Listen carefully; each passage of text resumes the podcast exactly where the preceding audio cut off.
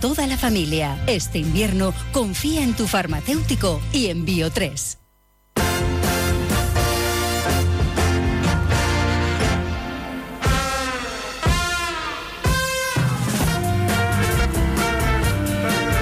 Bueno, pues muy bien. Entonces tienes un minuto. Aprovecha tu tiempo, Josemi, para decir qué tal tu vida hoy, que vas muy de oscuro.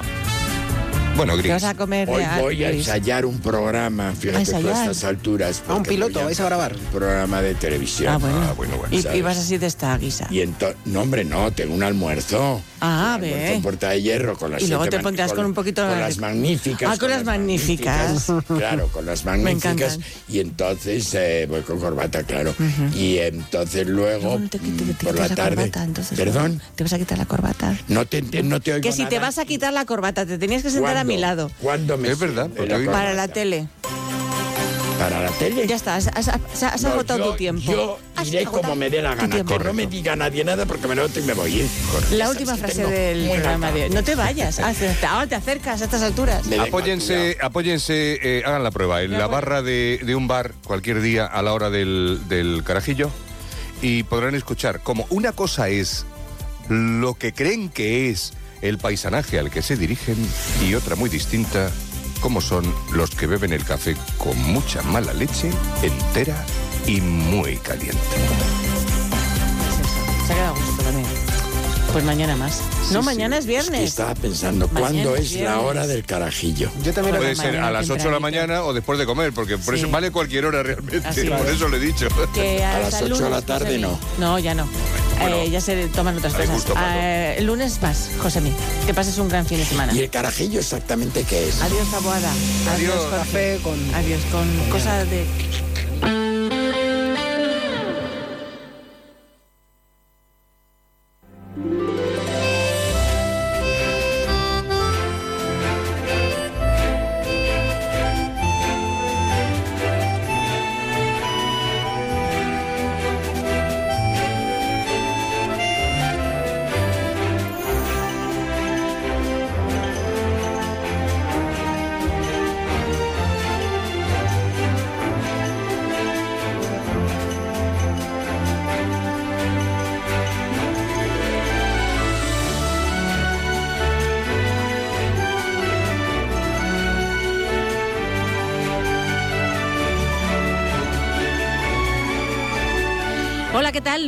buenas tardes. Es eh, jueves, es 18 de enero, tenemos 14 grados a esta hora en el centro de Pamplona.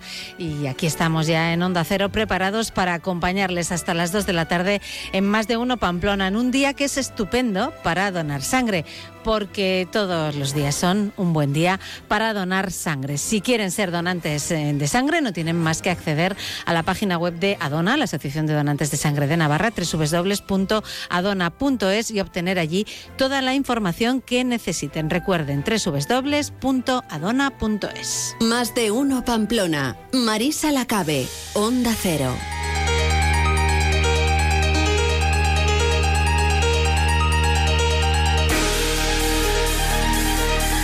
Y hasta las 2 de la tarde lo que vamos a hacer enseguida es conocer las noticias de la jornada con nuestros compañeros de los servicios informativos en un día de pleno en el Parlamento de Navarra, que será uno de nuestros argumentos informativos. También tendremos ocasión de compartir unos minutos aquí con el concejal de UPN en el Ayuntamiento de Pamplona, Juan José Echeverría, que tomó posesión de su cargo hace muy poquitos días en sustitución de Clara García Baliño, que presentaba su dimisión por motivos profesionales. Charlaremos con él unos minutos, como les digo, también en esta primera parte de nuestro programa, en la que también tendremos que hablar de la derrota ayer de Osasuna en ese partido de Copa frente a la Real Sociedad y escucharemos el resumen de la transmisión de Javier Saralegui.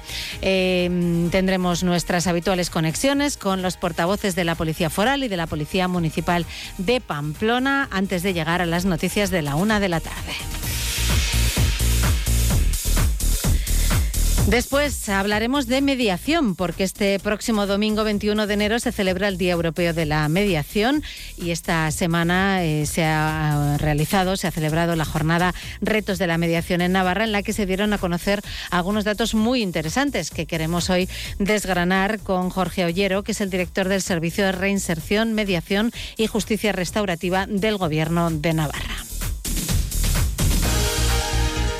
Tendremos también unos minutos para la ciencia, como es habitual los jueves, con Javier Armentia, director del Planetario de Pamplona, y nos acercaremos eh, también al Campeonato Europeo de Cubo de Rubik, que hoy, se, ha presentado en el Ayuntamiento de la capital Navarra, una presentación que ha seguido nuestra compañera Natalia Alonso y nos acercará, eh, bueno, pues algunas cuestiones sobre este campeonato de cubo de Rubik. Terminaremos con el punto final hoy de la delegada de UNICEF en Navarra, Maider Gabilondo. 12 y casi 24 minutos, vamos a conocer ya las noticias de la jornada. Avance informativo, espacio patrocinado por Caja Rural de Navarra. Caja Rural de Navarra, siempre cerca.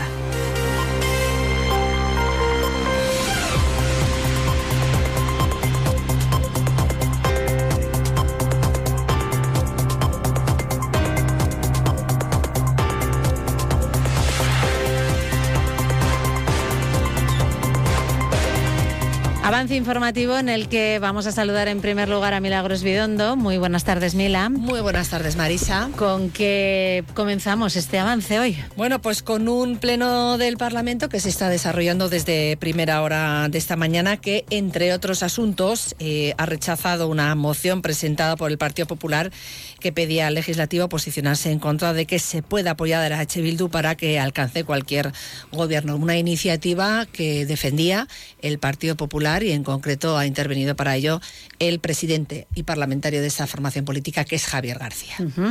Vamos a saludar a Jorge Tirapu, que es quien está siguiendo también esa información del Pleno del Parlamento. Muy buenas tardes, Jorge. Hola, buenas tardes, Marisa. Eh, que vamos a, destacar de este pleno? Bueno, ya se comentó, ya se anunció que el Partido Popular iba a presentar iniciativas eh, en las que iba eh, a pedir la condena de la violencia de, ETA y posicionarse en, esa materia. Y en ese sentido, las iniciativas han llegado tanto al Ayuntamiento como al Parlamento de Navarra. Era Javier García, como decía Milagros, el presidente del Partido Popular en Navarra y portavoz parlamentario, quien defendía esta iniciativa iniciativa que ha contado con el apoyo de Unión del Pueblo Navarro y que ha vuelto a, bueno, a evidenciar la distancia entre las diferentes formaciones políticas de la Cámara Navarra. Era una moción, como decimos, que pedía al legislativo posicionarse en contra de que se pueda apoyar a H. Bildu para que alcance eh, cualquier gobierno y aludía a, eh, bueno, al no condenar los crímenes de ETA. Escuchamos a Javier García. Espero de verdad que algunos de los que se encuentran en el llamado bloque o mal llamado bloque progresista Abran los ojos antes de la completa destrucción de esta queridísima comunidad foral, tal y como la conocemos. Porque, señora Sivite, hace falta, para pactar, conocer bien a sus socios. Y creo que usted los conoce. Por lo tanto, podremos decir que será cómplice de todo aquello que ellos, Bildu, que le sustentan a usted, le pidan. Y le pregunto, ¿Hasta qué punto está usted dispuesta a ceder para mantener un día más su poder en el sillón? Muchas gracias. Una iniciativa, como decimos, que también ha respaldado el presidente de Unión del Pueblo Navarro, portavoz parlamentario de la formación regionalista, quien lanzaba la siguiente hipótesis respecto a si esa condena existiera si fueran otras formaciones políticas. Si en España hubiera una formación política de extrema derecha que hubiera hecho lo mismo que ha hecho EH Bildu, pero que no votara, obviamente, ni a Sánchez ni a Chivite para ser presidentes, el Partido Socialista de Navarra estaría diciendo que, en fin, con ese partido no se puede alcanzar ningún acuerdo porque lleva terroristas en sus listas, con ese partido no se puede llegar a ningún acuerdo porque no ha condenado los asesinatos, con ese partido no se puede hacer nada y no se puede dialogar. El Partido Socialista, por tanto, crea el relato en función de las necesidades que tiene para mantenerse en el gobierno. En ningún caso tiene que ver su posición con la ética democrática ni nada por el estilo. Construye el relato en función de quién vota a Pedro Sánchez o quién vota a María Chivite. Con Bildu, como vota a Pedro Sánchez y como vota a María Chivite, pues no son ni terroristas ni son fascistas, son unos señores que trabajan duro todos los días por la convivencia en nuestra tierra. Ya. Javier Esparza que eh, bueno presentaba también durante eh, ese pleno, durante la defensa de esa iniciativa, un vídeo en el que eh, bueno se hacía alusión a diferentes víctimas de ETA. En ella podíamos escuchar a Paz Prieto, a Olga Izquierda, a José Ignacio Toca o a Matilde Atares. Un vídeo, como decimos, que tenía lugar dentro de esa intervención parlamentaria. Somos muchas las víctimas del terrorismo que llevamos años alzando la voz contra el blanqueo de ETA y de su brazo político. Hoy me siento asqueado y decepcionado al ver cómo los que antes estaban con nosotros en esta pelea, hoy en día concuerdan con Bildu el otorgarles poder institucional. Creo que no hay mayor traición de la que haya podido hacer el PSOE a Navarra y a los españoles. Viendo la actitud de este presidente que tenemos, pactando con asesinos, con separatistas, ya no me extraña nada. Como víctima no me cabe más dolor lo peor de todo es la traición, la mentira y lo más triste, el olvido. El Partido Socialista Obrero Español vuelve a traicionar a las víctimas de ETA, vuelve a traicionarnos y a mentirnos, entregando la alcaldía de Pamplona en una moción en manos de Bildu, partido heredero de ETA, ese era el vídeo en el que bueno, diferentes víctimas de ETA se referían a la actual situación.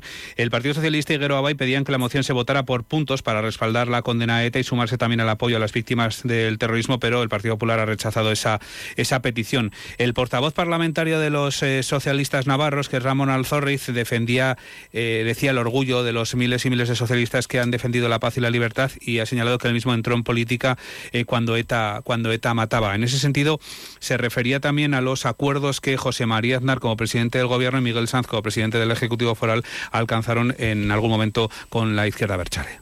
Ustedes hablan con quien quieren y cuando quieren cuando los necesitan. Así son de infames. Puede haber mayor indignidad y falta de humanidad de lo que hizo el presidente Aznar cuando ETA mataba. Y me acuerdo también de Miguel Sanz. Se ríe cuando decía, negocian los presupuestos de Navarra en el año 93. Sí, sí, sí, también. Y dijo que había que ser generosos. Andar pedía ser generosos. Y, y también Miguel Sanz. Nosotros siempre hemos estado en el lado de las víctimas. Somos parte de las víctimas. No se puede estar utilizando a las víctimas permanentemente, incluso de la manera más sucia como hemos visto hoy. No se puede resucitar a ETA sin pudor para hacer política de la mala. Ya basta. No lo vamos a permitir. No nos van a quitar el orgullo de haber contribuido a su derrota. No nos van a quitar el orgullo de haber contribuido a la convivencia de nuestro país. Y la formación a la que se dirige a esta iniciativa, H. Bildu, en concreto su portavoz eh, Laura Aznal, aseguraba que este tipo de mociones reflejan que la derecha ha dicho y la ultraderecha están en la irrelevancia política y que eh, bueno que traen este tipo de mociones para intentar ocultar eh, en esa en esta institución su situación. El trabajo de Euskal Herria Bildu, nuestro trabajo, sus frutos y los logros que vamos obteniendo. Y la gente lo ve. Llevamos años demostrando que cuando se acuerda con nosotras se amplían derechos y ganan las navarras y los navarros. Y en esta línea es como vamos a seguir trabajando, dialogando con este gobierno, negociando e intentando, siempre que sea posible, alcanzar acuerdos que den respuesta a las necesidades de las mayorías sociales y que sirvan para mejorar sus condiciones de vida. Por mucho que vengan cada día, cada semana a intentarlo, no nos van a distraer. Y ustedes tienen un problema. Siguen actuando como si el decorado que tuvieran detrás fuera el mismo. Pero dense la vuelta, miren el decorado. El decorado ha cambiado. El público también ha cambiado. Bueno, sesión en la que también se ha instado al Gobierno de Navarra a impulsar iniciativas para experimentar la reducción del tiempo de trabajo y en la que posteriormente se van a abordar otras cuestiones también vinculadas al, al ámbito sanitario. Muy bien, pues gracias Jorge. A las dos y media te escuchamos en el informativo. Fuera en- del Parlamento también pasaban cosas Pues esta mañana. También pasaban cosas, ha habido una movilización, una concentración en concreto frente al legislativo. Allí se han dado cita a representantes de varios sindicatos, en concreto Steilas, AMPE, AFABNA, LAB, Comisiones Obreras y UGT. Y lo que han hecho es reclamar una negociación seria y real, han dicho, con el Departamento de Educación sobre los temas que están preocupando al profesorado, ya que el próximo lunes, el próximo 22 de enero, va a tener lugar una convocatoria de la Mesa Sectorial de Educación y, bueno, pues lo que quieren es mejorar las condiciones laborales de, de este colectivo. Vamos a escuchar lo que decía esta mañana Yolanda Erro. Que no se trata solo de una mejora económica, también hablamos de la disminución de las ratios, de la reducción de las horas lectivas, de sobrecarga laboral, de mucho trabajo burocrático y un incremento ¿no? también en la estabilidad de las plantillas de los centros. Queremos pedir el lunes el inicio de una negociación seria y real con una calendarización Y vamos también con la actualidad de Pamplona. Eh, Natalia Alonso, buenas tardes. Buenas tardes. Eh, nos hablas de una nueva iniciativa, ¿no? Sí. Eso es, hasta el 4 de febrero los jóvenes entre 18 y 25 años empadronados aquí en Pamplona y que hablen castellano tendrán la oportunidad de participar en esta iniciativa que es la Ruta INTI de la mano del Ayuntamiento de Pamplona. El consistorio lo que hará será financiar dos plazas en la expedición de este año que realizarán un recorrido por las Islas Canarias y Marruecos del 21 de julio al 17 de agosto. Es una iniciativa internacional, un programa social y cultural para jóvenes de todo el mundo, orientado básicamente a fomentar el intercambio cultural entre los que participen, así como también el enriquecimiento del entorno y contexto social en el que se desarrolla toda esta expedición. Para participar eh, tienes que haber nacido entre el 23 de julio de 1998 y el 23 de julio de 2006, preinscribirse, entrar en la selección y a partir de ahí eh, abonar el coste de la plaza, que son 1.195 euros y luego a los que participen pues se les requerirá una monografía que se elaborará según los criterios de esta ruta y que se podrá entregar entonces hasta el 11 de febrero. Muy bien, pues gracias Natalia. Te A espero ti. luego también para que me cuentes esto del cubo de Rubik. Eso es. Gracias. Y a ti, Mila, también gracias. Hasta las dos y veinte. Hasta entonces. Dos y media. Han escuchado el avance informativo patrocinado por Caja Rural de Navarra. Caja Rural de Navarra, siempre cerca.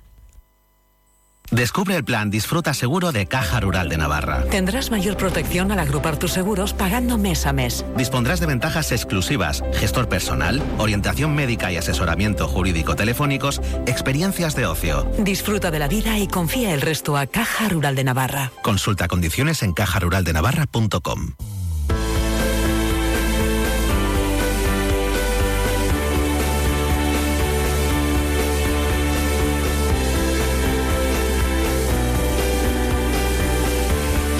hoy tenemos aquí ocasión en más de uno Pamplona, en Onda Cero, de compartir unos minutos con Juan José Echeverría, eh, concejal de UPN en el Ayuntamiento de Pamplona. Muy buenas tardes. Buenas tardes. Hace una semana, justamente, ¿no? Que tomaba posesión, Eh, me sí, parece. sí, el el jueves jueves, pasado, ¿verdad? el jueves pasado. Eh, entró a formar parte de nuevo de la corporación tras la dimisión por motivos profesionales de Clara García Baliño y supongo que en unas condiciones que no son las que le hubiera gustado, ¿no? Entrar de nuevo en el Ayuntamiento. Hombre, eso es evidente. A mí me hubiera gustado entrar en el equipo de gobierno.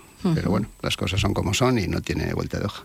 Toca ver ahora las ciudades de la barrera, ¿no? De alguna forma. No, no, la posición no es ver desde la No, no, tampoco, tampoco lo es, desde luego que no, es verdad. Es desde la trinchera, casi casi. Sí, porque mm, la pinta nos da que, que va a ser una legislatura dura, ¿no? Sí, sí, va a ser una legislatura dura porque ten- tenemos enfrente no solo a los que gobiernan, que son Bildu Queroa y Contigo Zurekin, sino que además tenemos un Partido Socialista que está muy, muy, muy irritado. Pero bueno, eh, va a ser así. No sé cómo modularán su apoyo al equipo de gobierno, porque para gobernar así mejor que hubieran entrado en el equipo de gobierno, ¿no? Pero han preferido quedarse en la oposición, ellos harán sus cálculos. Ujú.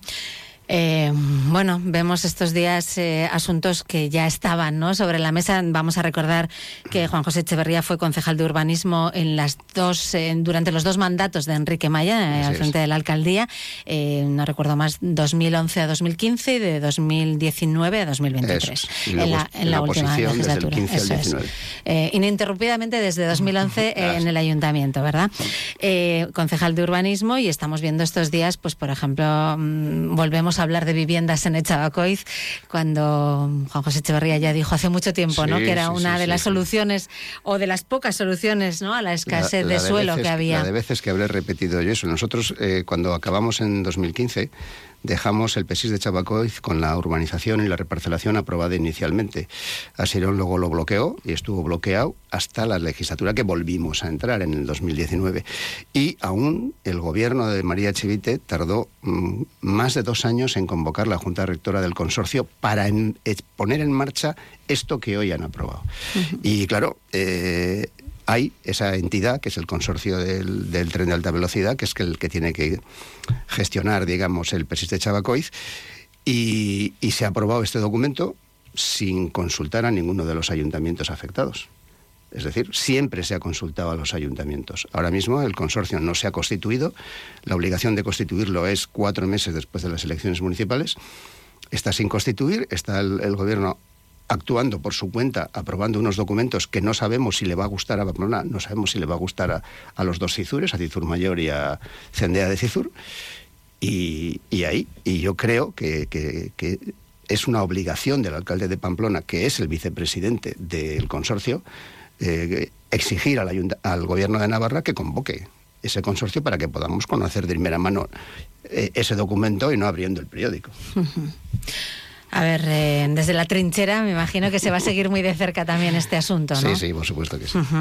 Eh, y otros asuntos, como por ejemplo, pues no lo sé, ahora me estoy acordando de, de la Plaza de la Cruz, del parking de la calle Sangüesa, aquí mismo Joseba Sirón hace unos días dijo que ya queda completamente descartado. Eh, Bueno, él lo. Quiero decir, había, eso era una solicitud eh, formalizada por 200 vecinos. Bueno, no les quiere atender, pues que no les atienda. Él sabrá lo que hace. Era, era un- una obra necesaria, pero bueno, eh, es, es potestad del ayuntamiento dar la concesión o no darla. Y ya está.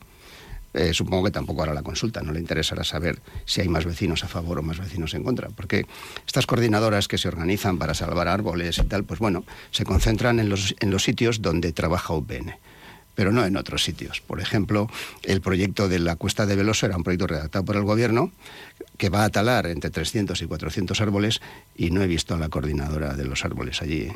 Tampoco la vi, fíjate qué curiosidad, cuando en la pasada legislatura se, tal- se taló toda la chopera de Mendellorri que empezaron a poner pancartas, carteles, hasta que se descubrió que, que era una parcela del gobierno de Navarra y lo habían talado ellos.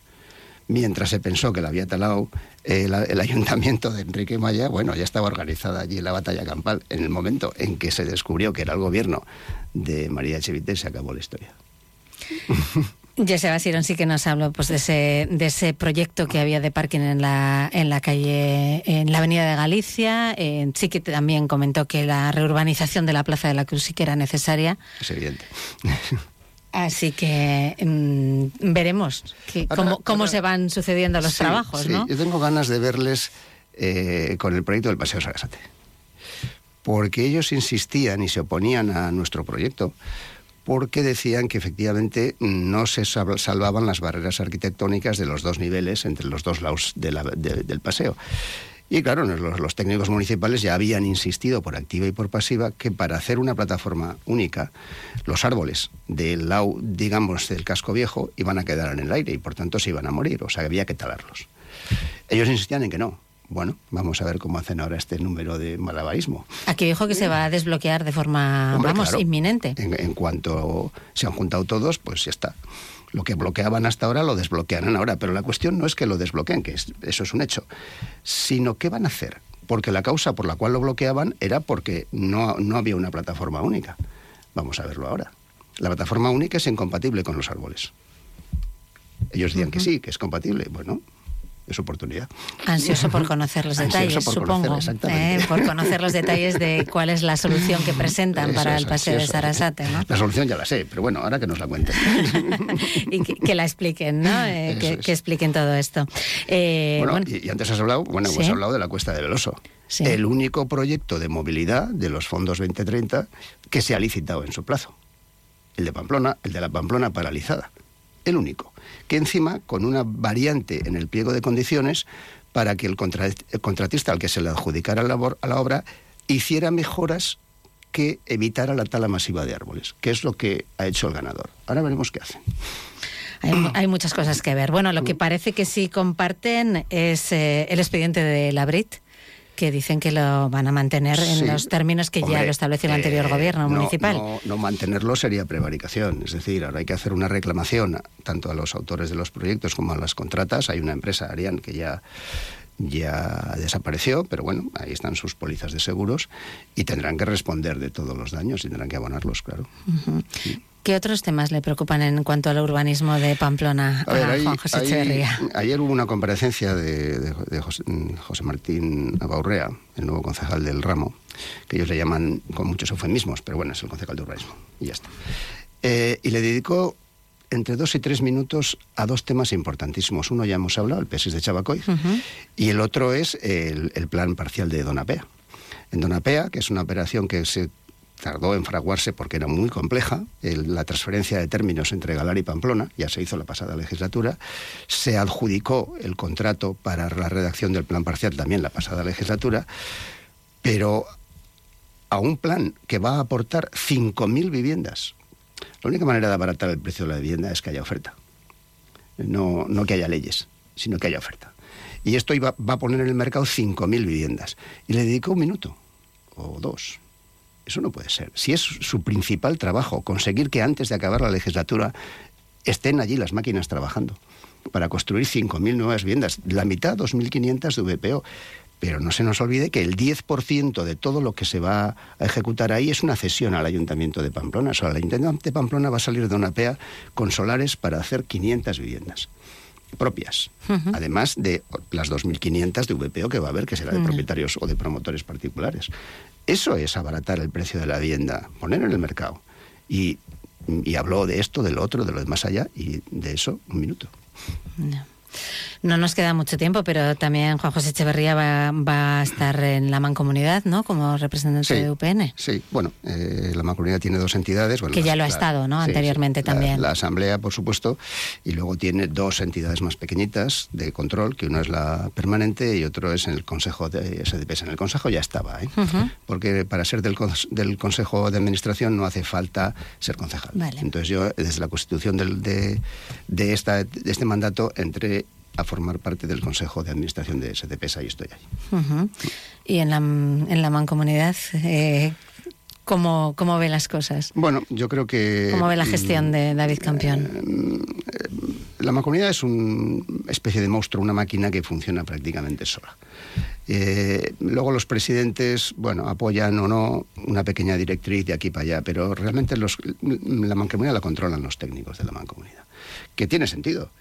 Pero eh, mm, han, entraron en una deriva, y sobre todo con el tema de las tarjetas, que, que no les ha salido bien. Está paralizado, eh, solo hay un sector fundamentalmente en Pamplona, Barañain, creo que también alguna parte de Hues, que está sufriendo las tarjetas de los contenedores, pero los demás no.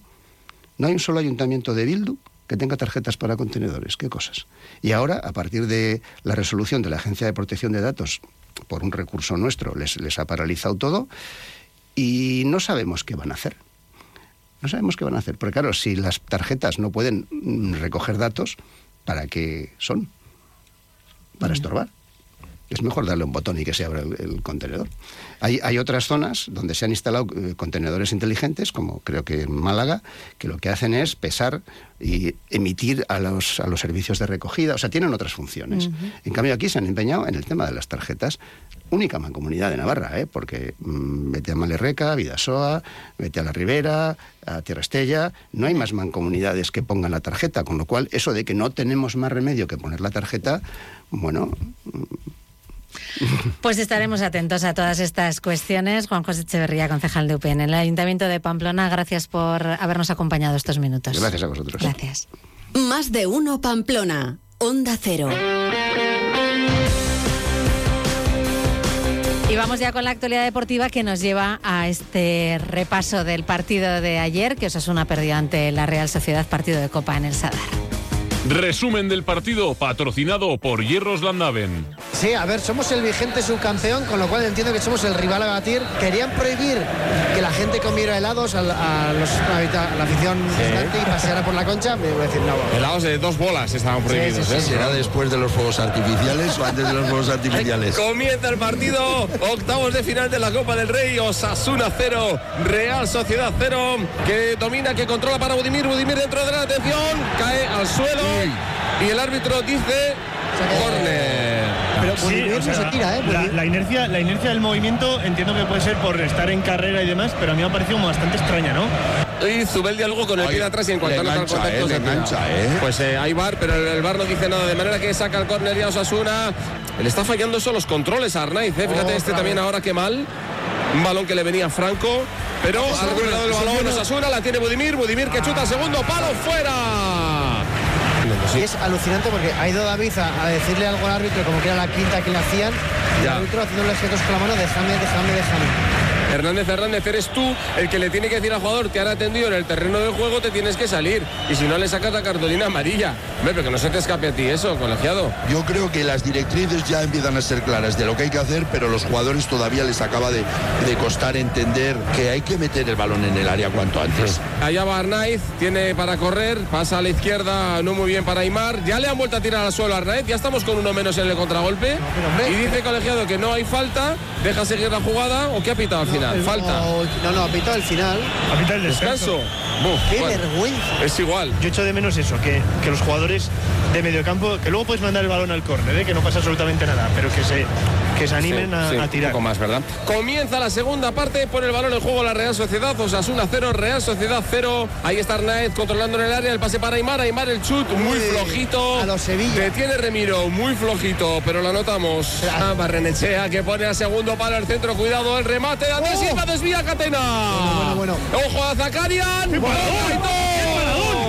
¡Qué mano! ¡Vamos! El rechace que no es para nadie. Intenta Osasuna. Cuidado que se queda solo. Uh, va a pitar penalti. Va a pitar penalti. Va a pitar penalti. Se les ha ido en segunda jugada José Javier Echeverría. Y, y- y se ha plantado solo delante del portero lo que son las segundas jugadas, ¿eh? Penalti claro, yo creo. Sí, sí, estaba solo delante de la... Y cuidado, y cuidado. Hablando, lo va a ver en el bar, pues no sé qué va a ver en el bar porque le saca roja a Catena, que no protesta, ¿eh? Ya va el penalti, gol, gol de Oyarzábal. ¿Sabes lo que más me iba a decir un taco? Que estamos jugando con uno menos y hemos metido cuatro centros desde la banda cuando solo tenemos un delantero. Turrientes avanza, tiene a Sadik a la izquierda, tiene a Brais a la chica. derecha, sale Aitor Fernández y penalti. Sale Aitor Fernández, penalti de Aitor, cartulina amarilla, penalti a Brais Méndez, lo reconoce Aitor Fernández. Lo para.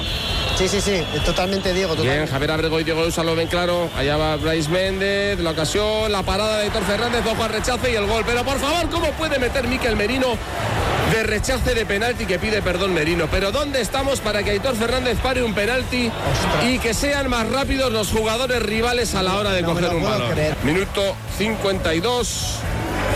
0-2, ahora y así. así no quiero perder, ¿eh? sentenciado. Así no quiero perder, porque, o sea, me voy con el 1-0, ¿vale? Pero este gol, que es una falta no sé muy bien de qué, no te pueden ganar un rechace en un penalti. Y final del partido. Y es una pena que nos vayamos con ese 0-2 a, a la Copa para otro año. ¿Cómo te quedas, Diego Eusa? Cara de disgusto, de, de pena, ¿no? Pena máxima. Sería un poco el titular de este partido. Hierros Landaven, almacén de hierros, vigas, chapas, tuberías y calibrados en todas sus formas y medidas comerciales. Profesionales cualificados del sector con una garantía completa de satisfacción y precios muy competitivos. Hierros Landaven, calidad excelente. Polígono Industrial Landaven, Travesía, calle A, Pamplona. Javier Saralegui, buenas tardes. Marisa, buenas Menudo tardes. partido. Mantienes voz, ¿eh? Parece mentira. Sí, sí, sí, sí. Es que no tuvimos que cantar muchos goles de no, Osasuna. de Osasuna no. Ya se ha ido en el resumen casi al que más le levantamos la voz fue al árbitro. Ya, ya, ya. Porque no nos gustó su manera de, de Bueno, actuar. creo que ni a ti ni a ningún osasunista. ¿no? Sí, pero más allá de las decisiones en las que yo también procurando leer cuanto más, cuantas más opiniones mejor y, y hay diferencias de criterios, la mayoría votamos porque los tres penaltis eran penalti. Yo sigo viendo muy claro el de Catena, hay quien lo ve muy ligerito. Eh, el de Budimir casi todos coincidimos en que es más que lo vea el VAR y que al árbitro se le puede escapar en directo, ¿no? El tercero eh, parece claro. Más allá de eso y de que em- empezó eh, pitando, dejando jugar mucho y luego pitando todas las faltitas y tal y, y no cortando juego, es la actitud de los árbitros, es ese gesticular desde el minuto uno, ese decirle a Aymar Oroz, eh, venga, como levántate, a mí no me hagas esto, ¿no? Esa, No. ay, esa, esa manera de arbitrar. Casi sin empezar el partido. Casi sin empezar el partido, no, no, no, no es buena, no es buena. Y pues sí, enfado, pero no queremos que se centre en eso tampoco el, eh, donde tenga que mirar ni el aficionado, ni sobre todo los jugadores. Quizás Yagoba es el único que se lo puede permitir, pero creemos que está entrando como en un bucle y se está decepcionando. Ayer estaba muy disgustado, muy abatido, decíamos, tras el, el Hmm. partido, y desde luego pues su análisis no era... em, venía más condicionado por, por eso, ¿no? Por lo que había hecho eh, el colegiado. Y nosotros le queríamos preguntar por si había habido errores de Osasuna, pero no, él seguía hablando más del colegiado. Más allá de las decisiones del árbitro, eh, ¿aprecias errores en los dos goles, en las dos acciones de, de la Real? El primero es un córner que hay un montón de rebotes, que al final el balón cae allí, hay un ligero agarrón a Lenormand, exagera el, eh, agarrón y, pita penalti. Error, no lo sé. El segundo ya estamos muy volcados en el minuto 90 y puede pasar lo que, lo que ha pasado. No creo que hoy hayan sido errores ¿no? en ese aspecto. Pues sí, nosotros creemos que hubo errores. Luego lo vamos a analizar con Diego Alonso, el andante, a las 3 menos cuarto en Onda Deportiva y escuchando de nuevo con calma a los entrenadores. Una pena el final de la Copa. Ya no hay copa. El domingo liga contra el Getafe, madre mía. A las 2. Gracias, Javier. Adiós. Hasta luego. Más de uno Pamplona. Onda Cero. La previsión del tiempo. Los cielos están nubosos o cubiertos, con precipitaciones débiles en la mitad norte que se podrían extender dispersas al resto de la comunidad. Los vientos soplan moderados del suroeste, girarán a flojos de norte y noroeste y las temperaturas descienden, aunque mm, de momento se mantienen altas. Tenemos 14 grados a esta hora en Pamplona, llegaremos a 15, pero atención porque mañana se espera una bajada importante de las temperaturas, de unos 10 grados aproximadamente. Además, la cota de nieve se situará en torno a los 500-700 metros, pero podrá descender a cualquier cota.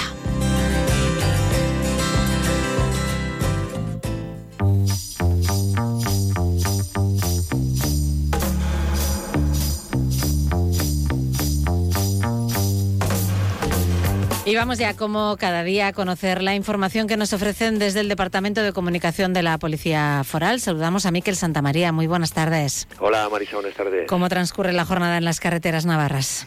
Bueno, pues la verdad es que íbamos unos días con mucho accidente, Sí, sí.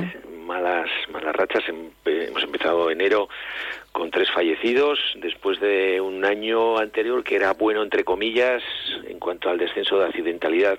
Siempre decimos que con que fallezca una sola persona, pues no hay estadística que valga, pero eh, hablamos también hoy de un accidente grave en Mendavia, en el casco urbano, colisionaban dos vehículos y al menos una persona ha resultado herida de gravedad. Eh, los compañeros de atestados de Tudela están realizando las diligencias. También se atendía en Urriza o un accidente, en este caso con daños materiales, un vehículo que chocaba contra un árbol caído, caído en la vía pública. Y en cuanto al estado de carreteras, no hay novedades, afecciones en Elizondo, Caparroso, Landaven, carriles cortados en autovías a su paso por Lumbier, Lecumberri, Ribaforada. Y en cuanto a su ciudadana, vamos a destacar la detención esta noche de tres personas robando en un establecimiento de Mutilva. La verdad es que se estuvo ágil porque se localizó el vehículo a estas personas, eh, una de ellas vigilaba, se les han intervenido capuchas, guantes, herramientas y sobre todo lo que puede importarle al hostelero de turno, los casi 3.000 euros que habían robado de la caja. Sin duda.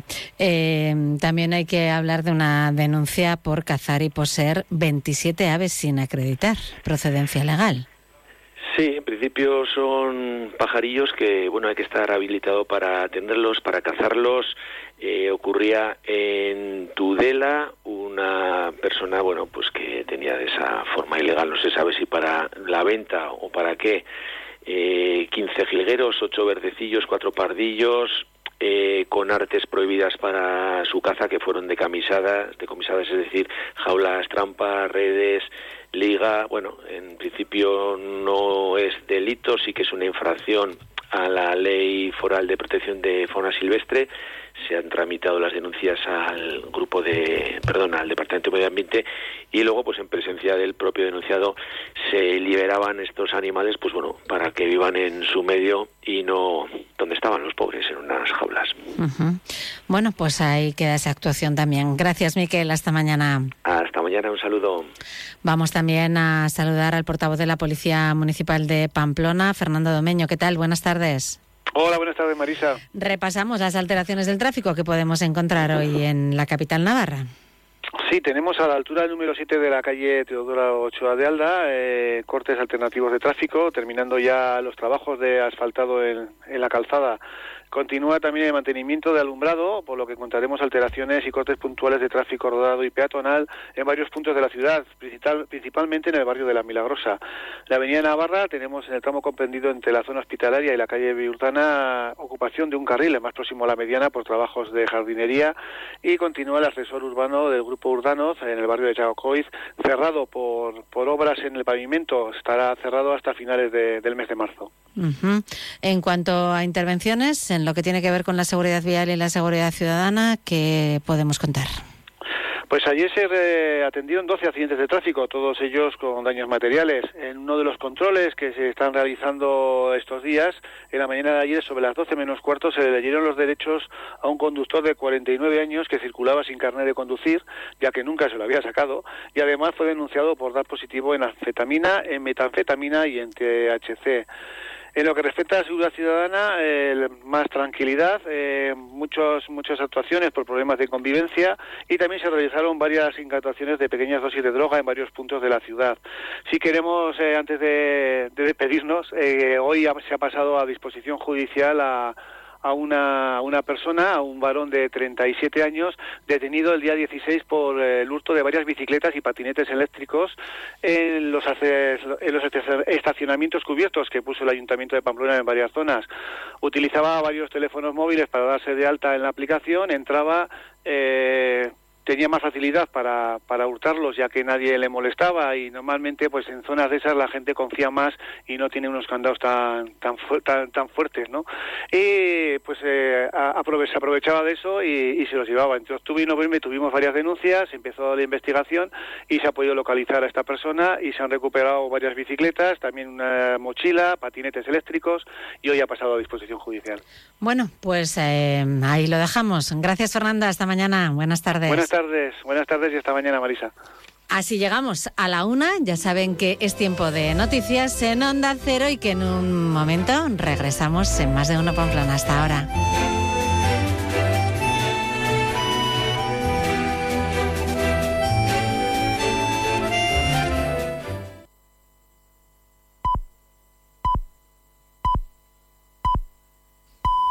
Es la una de la tarde, mediodía en Canarias.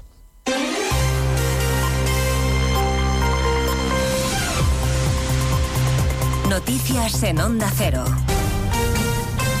Buenas tardes, avanzamos a esta hora algunos de los asuntos de los que vamos a hablar con detalle a partir de las 2 en Noticias Mediodía con el guion gubernamental que se va cumpliendo. La amnistía sigue pasando trámites en el Parlamento pese a que los letrados del Congreso advirtiesen ayer de su dudosa constitucionalidad. En Moncloa argumentan que hay otros informes que defienden lo contrario y que por tanto va a ser el constitucional, el constitucional de Conde Pumpido quien decida. Las enmiendas del PSOE y sus socios salen adelante en comisión con el apoyo de Junts, Congreso Ignacio Jarillo.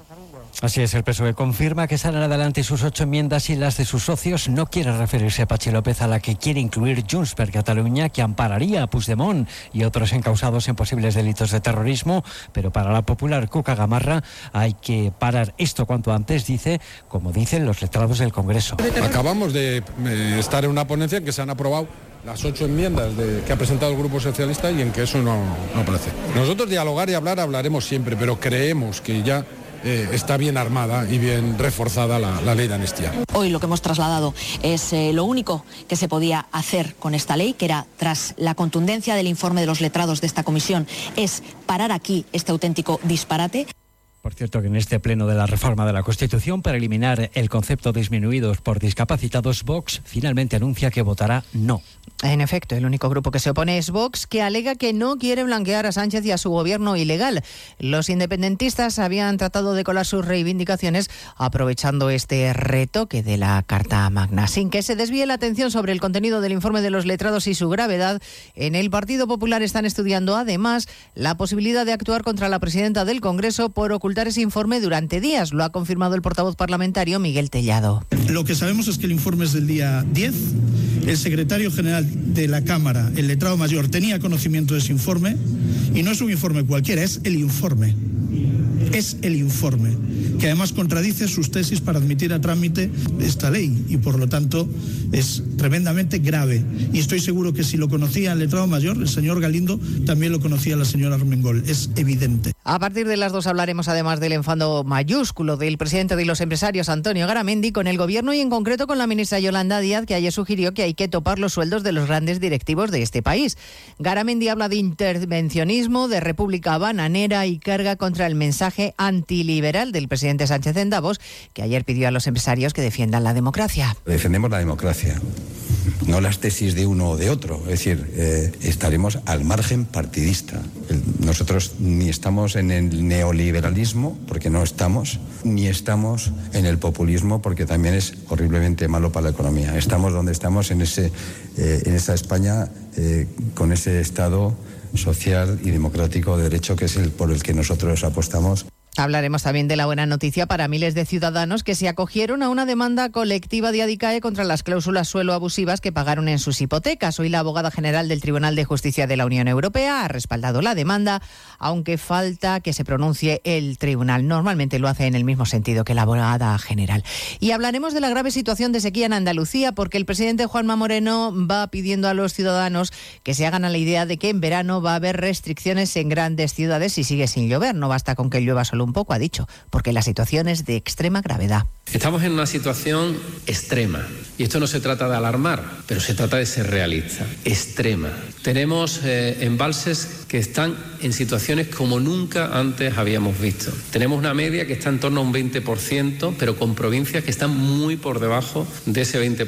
Provincias que están un 13, un 12 o por debajo de un 10% de reservas hídricas. Tenemos muy poco tiempo de margen. Hablando de sequía, la Agencia Estatal de Meteorología confirma que esta semana 15 provincias de nuestro país han registrado récord de calor por el día y la noche, hasta 17 grados, por ejemplo, en Alicante de madrugada, Belén Gómez del Pino. O 31 grados registrados este martes de día en Gran Canaria. El archipiélago además ha vivido esta semana noches tropicales con termómetros que no han bajado de los 20 grados. Son temperaturas anómalas para mediados de enero, más propias de mayo, junio, incluso del verano. Además de esos casi 17 grados nocturnos en Alicante, se registraron otros récords de madrugada por ejemplo, 13 grados en Cáceres, 12 en Salamanca. Madrid registró la madrugada del martes la mínima más alta desde 1920 en enero, 11 grados. Explica la EMET que este episodio cálido se debe a que las aguas superficiales del Atlántico Oriental acumulan más calor del normal y las últimas borrascas han arrastrado ese aire templado a España. Pues de todo ello hablaremos en 55 minutos cuando resumamos la actualidad de este jueves 18 de enero.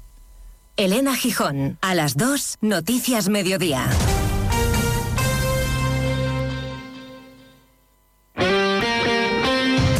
Este jueves la Copa del Rey se juega en Radio Estadio, con las dos últimas plazas en juego para los cuartos de final. Una semana después de verse las caras en la Supercopa, los eternos rivales madrileños se vuelven a enfrentar. Desde el Metropolitano, Atlético de Madrid, Real Madrid. Solo puede quedar uno. Los rojiblancos a aprovechar la ventaja de jugar en su estadio. Los blancos en el mejor momento de la temporada. Y desde Salamanca, el el pequeño se quiere comer al grande. Unionistas Barcelona. Este jueves desde las 7 de la tarde, las últimas plazas de Copa para los cuartos de final se juegan en Radio Estadio con Edu García. Te mereces esta radio. Onda Cero, tu radio.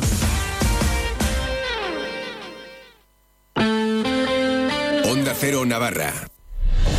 ¿Conoces el desafío Overtrails Adventure? ¿Te gusta pasear por la naturaleza? ¿Te gustaría disfrutar de un descanso activo en familia? Turismo y deporte van de la mano para conocer seis parajes únicos de nuestra tierra, nuestra historia, tradiciones y gastronomía. El desafío Overtrails Adventure es el evento turístico deportivo para disfrutar en familia, con amigos o solo durante seis fines de semana de abril a noviembre. La fuga de Ezcaba. Ruta de las bodegas y Camino de Santiago. La vuelta del patrono. Las golondrinas Valle de Roncal. Trilogía de Baztán La Ribera Huerta y Bardena. Conócelo y apúntate en la web desafíovertrisadventure.com. Escucha los lunes a las siete y media de la tarde la Brújula de la Economía, patrocinada por la Asociación de la Industria Navarra, AIN.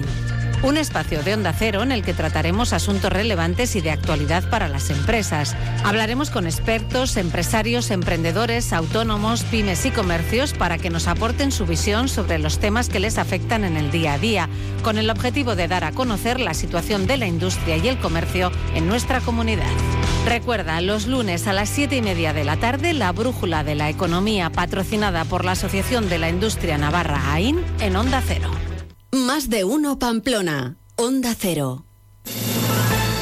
Civican, el espacio de pensamiento y cultura compartida de Fundación Caja Navarra, ha preparado una programación especial para este invierno.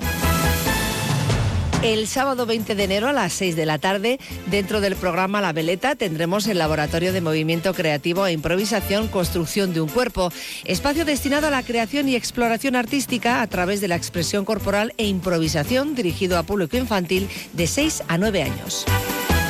Jueves 25 de enero a las 7 de la tarde, dentro del programa Aula del Pensamiento, espacio dedicado a la filosofía, en el que pensadoras y pensadores definen conceptos clave para explicar el mundo contemporáneo, tendrá lugar el encuentro con José Carlos Ruiz. Profesor en la Universidad de Córdoba y especializado en pensamiento crítico, se trabajará en torno a la atención en la filosofía contemporánea. La inscripción a estas y otras actividades está abierta en Civicán por correo electrónico o a través del teléfono 948-222-444. Toda la programación se puede consultar en www.fundacioncajanavarra.es, Facebook, Twitter e Instagram. Onda Cero Navarra. Descubre el plan Disfruta Seguro de Caja Rural de Navarra. Tendrás mayor protección al agrupar tus seguros pagando mes a mes. Dispondrás de ventajas exclusivas, gestor personal, orientación médica y asesoramiento jurídico telefónicos, experiencias de ocio. Disfruta de la vida y confía el resto a Caja Rural de Navarra. Consulta condiciones en cajaruraldenavarra.com. Ternera de Navarra, de nuestros campos, de nuestras gentes. Muy nuestra. Elígela en más de 170 carnicerías. Ternera de Navarra, Nafarroa Arachea. Fontanería Iruña, rápidos y económicos. En Fontanería Iruña realizamos grandes y pequeños trabajos como aerotermia, suelos radiantes, cocinas, baños, calefacción y servicios de fugas. También tenemos servicio de urgencias 24 horas los 7 días de la semana. Teléfono 679-666-997. Recuerda, Fontanería Iruña, teléfono 679-666-997. Alight Courier Envíos Urgentes. Trabajamos con la mejor red de envíos nacionales e internacionales, GLS. Estamos comprometidos con nuestros clientes dando los mejores servicios urgentes con gran profesionalidad y calidad. En Alight Courier no solo transportamos paquetes, también transportamos ilusiones. Consúltanos en el 948 23 50 05 o en www.alightcourier.com. Hola Carmen, ¿qué tal? Pues chica, vengo del médico y a mi padre le han prescrito una silla de ruedas. Vaya lío, esto ha cambiado. Me han dado un listado de ortopedias y no me aclaro nada. A mí me pasó lo mismo con un andador. Vete a Lorca Salud, ahí te lo explican todo, es una maravilla. Además, en Lorca Salud ya no tienes que pagar, solo la aportación si la tiene. Ya te explicarán todo muy bien en Lorca Salud. Lorca Salud Ortopedia, cuatro establecimientos a tu servicio. Lorca Salud Ortopedia, establecimiento colaborador con el Servicio Navarro de Salud. Resolución 694-2023.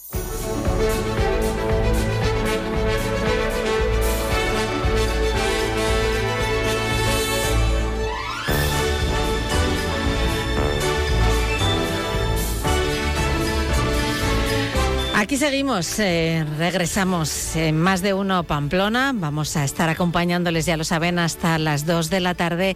Y queremos contarles ahora que el 21 de enero, el próximo domingo, se celebra el Día Europeo de la Mediación. Y por este motivo, esta semana se ha celebrado la jornada Retos de la Mediación en Navarra, en la que se dieron a conocer algunos datos interesantes que hoy queremos desgranar con Jorge Ollero, que es el director del Servicio de Reinserción, Mediación y Justicia Justicia Restaurativa del Gobierno de Navarra. Muy buenas tardes.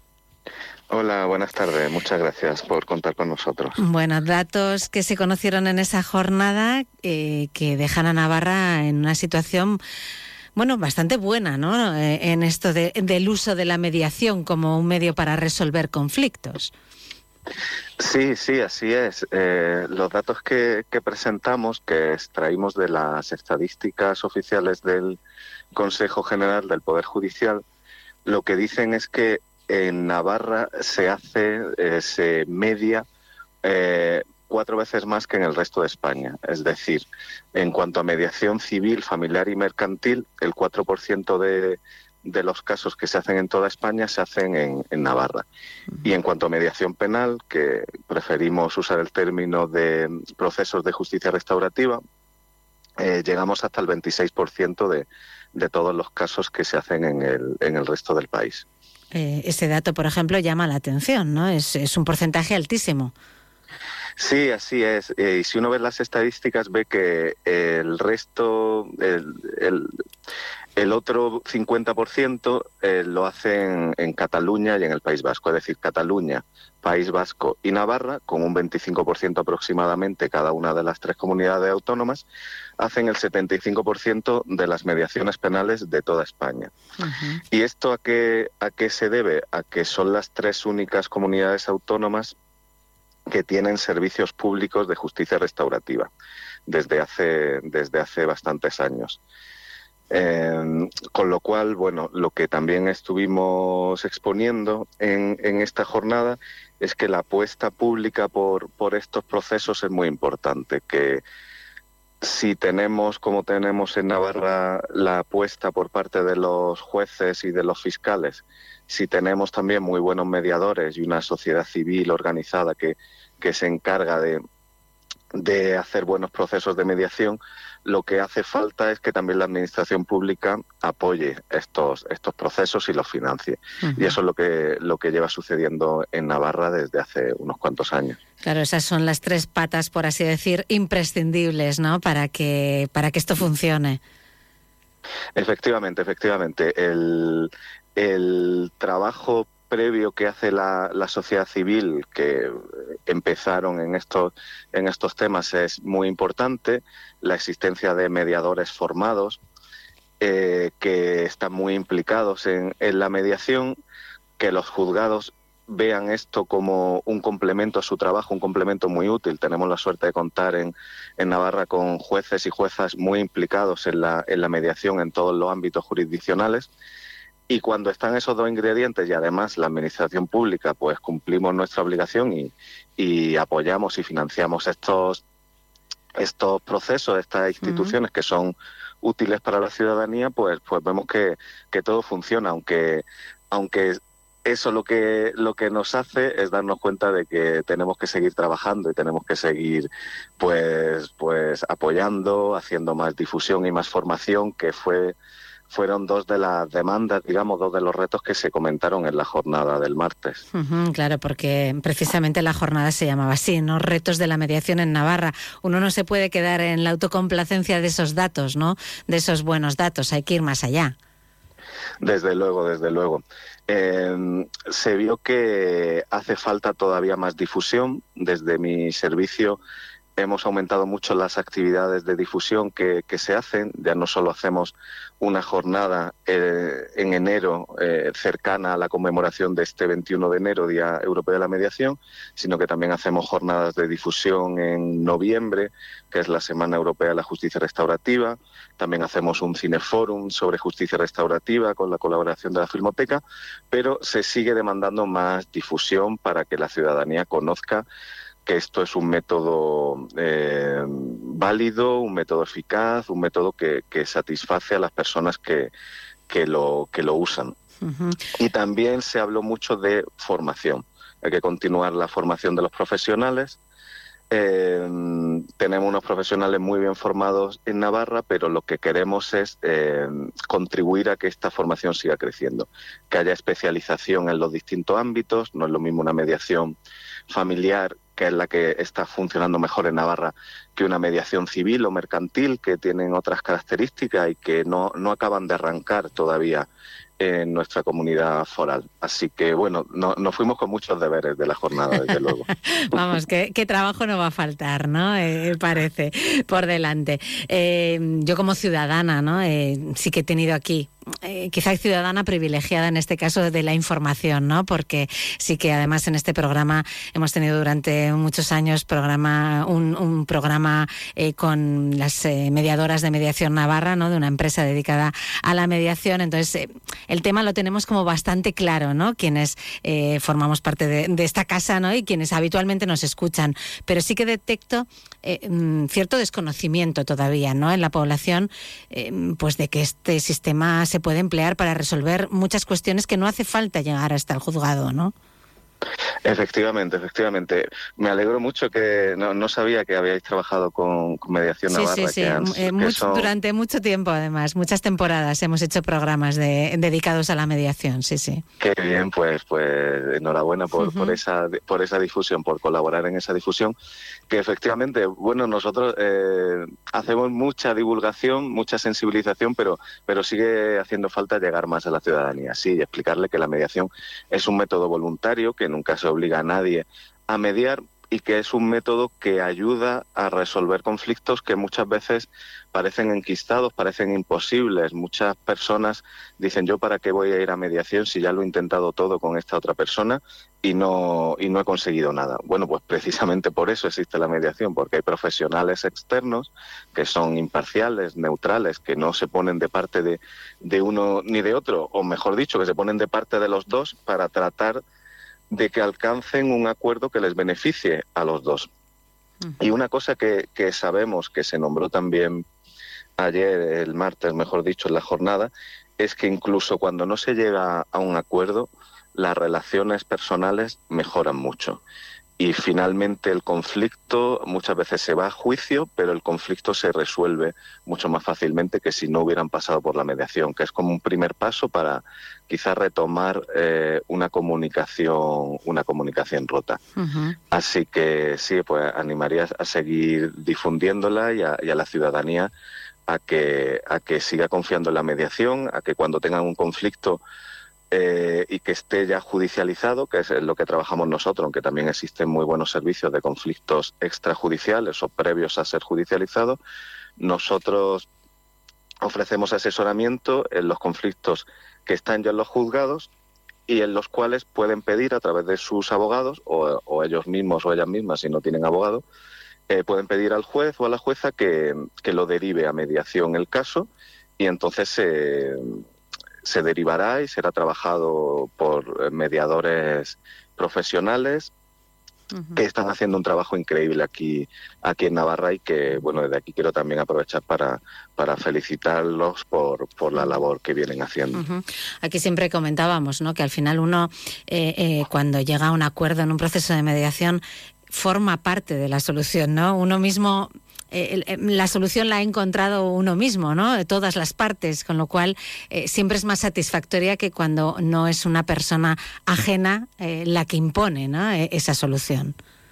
Efectivamente, efectivamente. Y además eso hace que esos acuerdos se cumplan mucho, con, con un grado de, de, de, seguridad mucho más alta. Sabemos que estos conflictos, muchos, algunos conflictos vecinales, familiares, que no paran de volver a los juzgados, ¿no? que se repiten una y otra vez, se transforman y, vuelven al juzgado, cuando pasan por un proceso de mediación y ese proceso de mediación es exitoso, ya no vuelven, porque, como tú muy bien has dicho, han sido las propias personas las que han llegado a, la solución. Eso es uno de los, de los mayores valores que tiene. No solo es un proceso más, más rápido, eh, y más, más humano, sino que también es un proceso en muchas ocasiones más, más eficaz. Y muchos jueces y juezas lo saben y por eso, por eso siguen derivando a mediación y confiando en la mediación. ¿Cuáles son los asuntos más habituales eh, que, que se derivan ¿no? o que se tratan a través de la mediación? Bueno, pues tenemos que distinguir en los distintos ámbitos. En el ámbito penal, que es el más numeroso, como, como hemos dicho, que estamos ya cercanos a los mil casos al año, rondaremos este año unos 900. Eh, ahí se derivan fundamentalmente delitos leves, eh, de lesiones, daños, amenazas. También vemos que suben los delitos relacionados con, con problemas económicos como la, la usurpación, los hurtos, que también nos debe hacer reflexionar sobre, sobre bueno, los problemas que están llegando a, a los juzgados. Y luego en el ámbito familiar, lo que más abundan pues son eh, separaciones de separaciones, divorcio, medidas cautelares, es decir, cuestiones de, relacionadas con, con parejas que, que, se separan. En el ámbito civil y mercantil, que tenemos bastantes menos, como te he comentado, fundamentalmente lo que hay son reclamaciones de, reclamaciones de cantidad deudas impagadas, digamos. Bueno, esto en principio parece que va a ir a más, ¿no? Así que puede ser que lleguen eh, también otro tipo de cuestiones, ¿no? A resolverse a través de la mediación.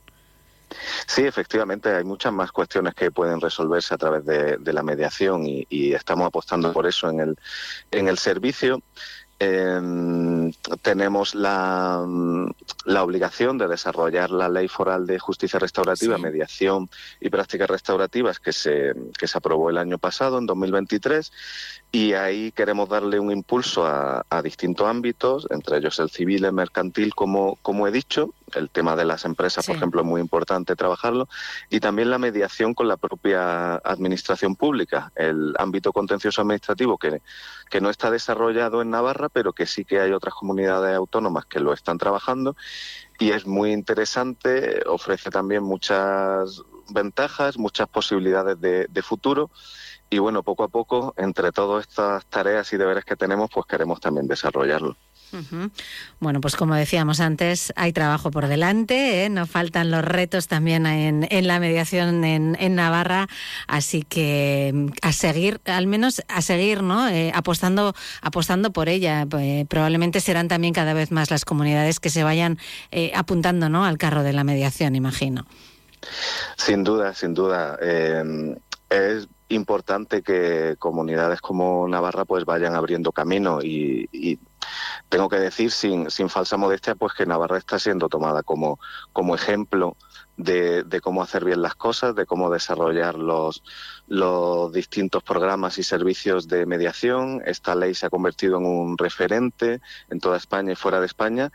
Y, y es, yo estoy seguro de que el futuro es de la mediación y que va a seguir desarrollándose en, en toda España. También hay cambios legislativos estatales pendientes que si salieran eh, podrían ser una, una ayuda para su definitiva implantación. Bueno, pues a ver, a ver, aquí desde luego los datos ahí están, ¿no? Y, algo demuestran, eso parece claro.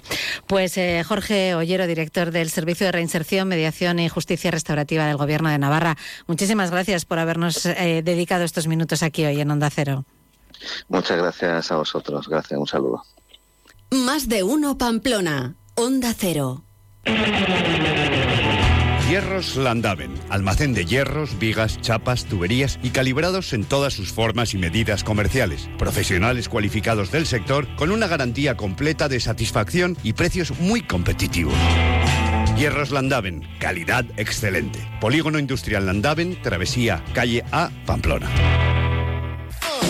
Ahí está, en el centro del polígono Mutilva, la nueva estación de servicio MG Mutilva. Con precios insuperables en combustible de alta calidad. Nueva estación de servicio MG Mutilva. Y según el importe que repostes, te llevas un regalo. MG Mutilva, en la calle central del polígono Mutilva, con fácil acceso. Ven a conocernos y reposta con nosotros. Eh, tú. Sí, sí, tú que ya conoces bien la cuchara de Martín y su oferta gastronómica. Que sepas que ahora abren de lunes a sábado a mediodía y a la noche. Y por supuesto los domingos a mediodía. Además, ahora también te llevan los arroces a casa. Busca Arrocería Cocot en la aplicación de Globo y disfruta de la cuchara de Martín en tu salón. Ya sabes, la cuchara de Martín, 948 33 20 33, al lado de la taconera, donde el Tres Reyes. La vida es un cúmulo de situaciones, muchas de ellas inesperadas, pero las sensaciones de hacer la compra en tu mercado del ensanche son siempre como las esperabas. Productos de la más alta calidad y de la tierra. Más de 70 años de experiencia nos avalan. Mercado del Ensanche, orgullo por lo nuestro. Subvenciona Gobierno de Navarra. Los científicos dicen que es imposible diferenciar un grito de temor de uno de emoción. Porque lo que temes te hace sentir. Cupra Formentor por 280 euros al mes con MyRenting. Entrada 8.055 euros. También híbrido enchufable. Te esperamos en Garage Cupra Iruña Motor, en Polígono Cordovilla.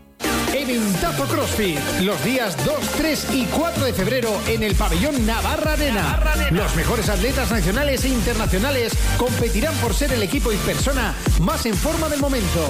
Ven y disfruta además de charlas, stands, grupos de baile y otras muchas sorpresas. CrossFit en estado puro, como nunca antes lo habías visto. El 25% de las entradas será donado a la Asociación Esclerosis Múltiple de Navarra.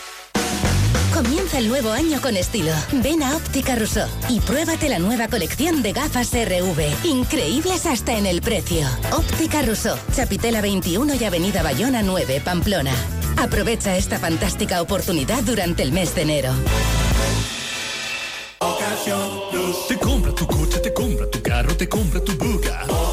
Te compra tu furgo, te compra tu moto, te compra tu auto, caravan. ¿Te han hecho una oferta? La mejoramos. Has oído bien. Mejor precio garantizado y compromiso de pago en 24 horas. Ven a vernos.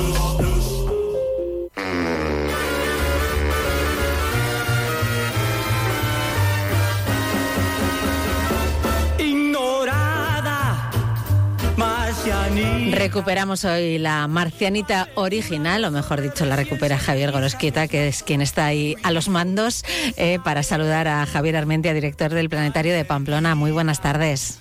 Muy buenas tardes de jueves, ¿qué tal Marisa? Muy bien, de vez en cuando nos gusta, ¿no? Escuchar la Sí, sí. tradicional. Bueno, la- bueno, es que todas son muy tradicionales, hay que reconocerlo, Sí, aunque aunque a veces Gorosquieta nos trae nos trae versiones muy muy recientes. Sí, auténticas perlas. incluso. Directamente desde los años 50 hasta el mundo millennial.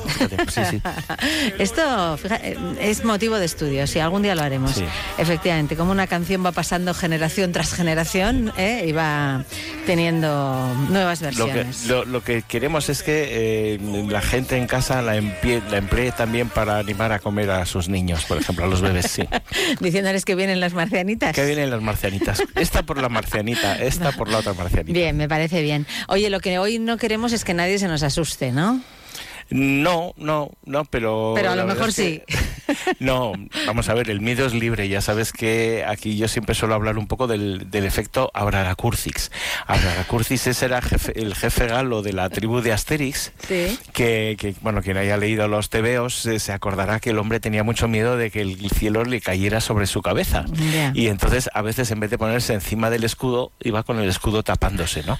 y, y bueno, pues, pues a veces nos pasa un poco eso, ¿no? El, eh, hoy podríamos decir, eh, fíjate, a las 10 horas y 30 minutos de la noche, Eh, hora, hora española, eh, mm, va a producirse un impacto de una nave eh, que viene desde casi la Luna, porque no ha llegado allí, llegó casi casi a la Luna y ahora la han, la han hecho volver y, y caerá, pero no, no sobre nosotros. Es bueno, caerá sobre la Tierra, Sí. pero en la zona, mm, fíjate, un poco al sur de, de Vanuatu, de Fiji, de Nueva Caledonia, es una de las zonas más vacías del mundo. No hay islas por ahí y más o menos han calculado que la sonda Peregrino 1, o sea, ¿recuerdas que De la hablamos que iba a la la semana Luna? pasada. Claro, claro, que se lanzó, que tuvo ese problema eh, de, de pérdida de, de combustible de uno de los cohetes, pues, pues finalmente, a pesar de que todos los instrumentos han comprobado en estos, en estos nueve días que iban funcionando bien y tal, pues no va a poder llegar a la Luna y entonces han decidido traerla de vuelta, lo que me parece muy responsable, y quemarla en la atmósfera sobre el Pacífico, Francisco Que bueno, esto es una cosa que se puede hacer de forma segura. Y controlada, eh, obviamente. Y controlada. Ujú. Esto es, por eso digo que no hay que tener mucho miedo, salvo que si alguien nos está escuchando eh, en, un, en un barquito que están haciendo una travesía entre Fiji, por Es, ejemplo. es más que probable que alguien nos esté escuchando desde allí, sí, Hoy sí. La, la gente que va en, en yate de Fiji a Nueva Zelanda suele Mm, No tienen nada mejor que hacer que escucharnos a nosotros, Javier. Por supuesto.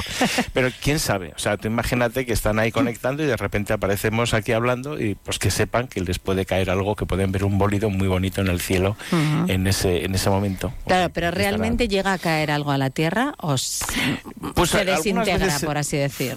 Bueno, fíjate, esto es, esto es más o menos pequeño. Esto tiene un, un tamaño de un metro y algo por un metro y algo, para que nos hagamos Es idea. pequeño. Y Para, son- lo que- para, para las cosas que hay por ahí volando por el Claro, y espacio es viene, pequeña. y viene a gran velocidad. Ten en, cuenta, ten en cuenta que estas entradas se producen a un- la velocidad fuera de la atmósfera suele ser en torno a 30.000 kilómetros por hora, ¿no? Con lo cual la fricción con el con el aire en las en las altas capas de la atmósfera es sufi- suficiente como para, bueno, por un lado la trepidación va a hacer que se rompa todo en fragmentos y esos fragmentos muchos de ellos se, se volatilizan, ¿no? Se queman y se quedan pues nada como polvillo, cae cae una cosa así.